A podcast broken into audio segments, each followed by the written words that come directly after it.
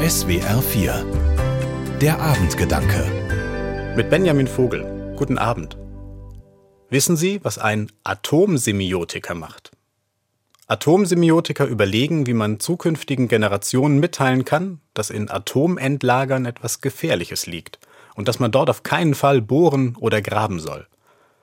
Auch wenn die ganze Problematik rund um mögliche Atomendlager bei uns noch nicht ausdiskutiert ist, irgendwann soll der radioaktive Abfall unter der Erde versiegelt werden. Und dann dauert es mehrere hunderttausend Jahre, bis er nicht mehr schädlich ist.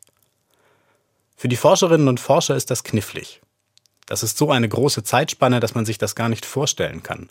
Vor nur 10.000 Jahren waren wir noch in der Steinzeit und gerade 5.000 Jahre ist es her, dass die Schrift erfunden wurde. Sprache und Zeichen verändern sich und um sie zu verstehen, braucht man den passenden Kontext. Was muss auf einem Schild stehen, damit man eine Warnung auch in ferner Zukunft noch lesen kann? Und aus welchem Material kann man das herstellen? Eine brauchbare Antwort hat die Atomsemiotik bisher nicht gefunden, aber die Suche geht weiter.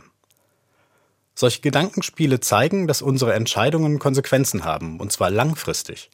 Was wir heute tun, hat Auswirkungen für viele kommende Generationen, auch bei der Frage nach dem Atommüll.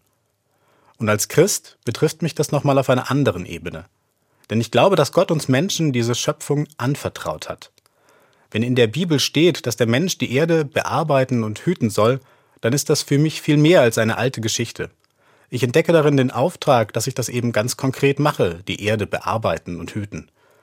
Und auch wenn ich gern Auto fahre, versuche ich mich mehr aufs Fahrrad zu schwingen oder mein Gemüse bei der Bäuerin in der Nähe zu kaufen.